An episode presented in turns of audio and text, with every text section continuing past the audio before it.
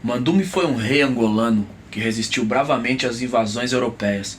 Eu quis fazer um som e usar essa história para afrontar essa coisa das pessoas ter uma certeza de onde é o lugar dos pretos.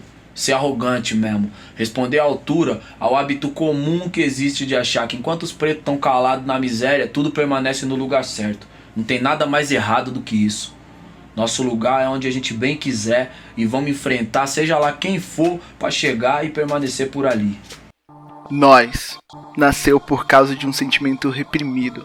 Quer dizer, reprimido não, em implosão. A construção do preto brasileiro é muito complexa temos questionamentos sobre nossa herança diariamente. A educação que recebemos desde pequenos, na escola e até em casa, é fruto de uma narrativa criada por uma sociedade dominada por brancos. E isso interfere na visão sobre nós mesmos. E muitas vezes desdenhamos de tudo que pertence ao nosso povo, porque nos disseram que era menor, menos importante, muitas das vezes até ilegal. Isso inclui a nossa música, o jeito de se vestir e até religiões de matriz africana. O racismo sempre permeou minha vida na escola, no trampo.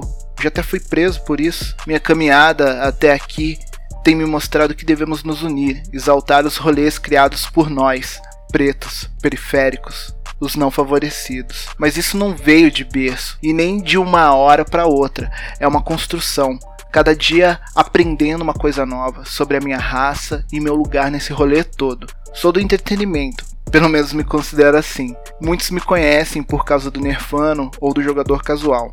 Coisas que escrevi, transmissões que fiz na Twitch, podcasts sobre games que gravei. E quero usar tudo que aprendi até aqui para poder mostrar o trampo de irmãos e irmãs que estão no corre fazendo um rolê foda no meio cultural e de entretenimento.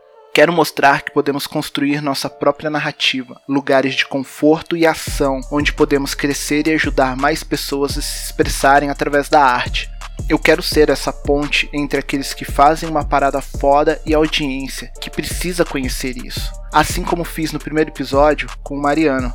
Há muito que conversarmos ainda, mas hoje venho falar um pouco sobre esse meu despertar. Ainda estou aprendendo muita coisa e com os futuros papos que vão rolar, espero aprender junto com vocês através do discurso de todas essas pessoas maravilhosas que aparecerão por aqui. Cada uma uma pecinha para um todo maior.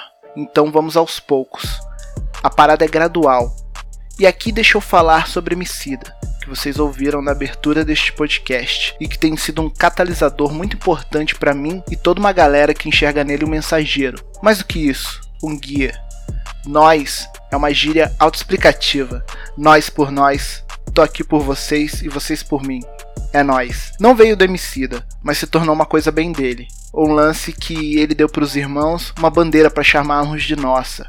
Nós. Não foi por isso que resolvi colocar esse nome no meu podcast, mas fiquei feliz por nós compartilhar esta mensagem porque é por isso que criei para falar de nós e se tornar um local onde os irmãos e irmãs possam se conhecer e aprender a admirar as suas conquistas. E já que eu trouxe o Emicida para a roda, fica aqui um pedido, duas recomendações na verdade, dois presentes. Assistam Amarelo, é tudo para ontem, na Netflix. O que eu falei aqui foi apenas uma síntese de tudo que o mano Emicida consegue abordar neste documentário desde a história preta no Brasil, passando pela importância do samba para nossa cultura e culminando na nossa ocupação em espaços criados por nós, mas onde antes não nos fazíamos presentes. Então, assista Amarelo, é tudo para ontem.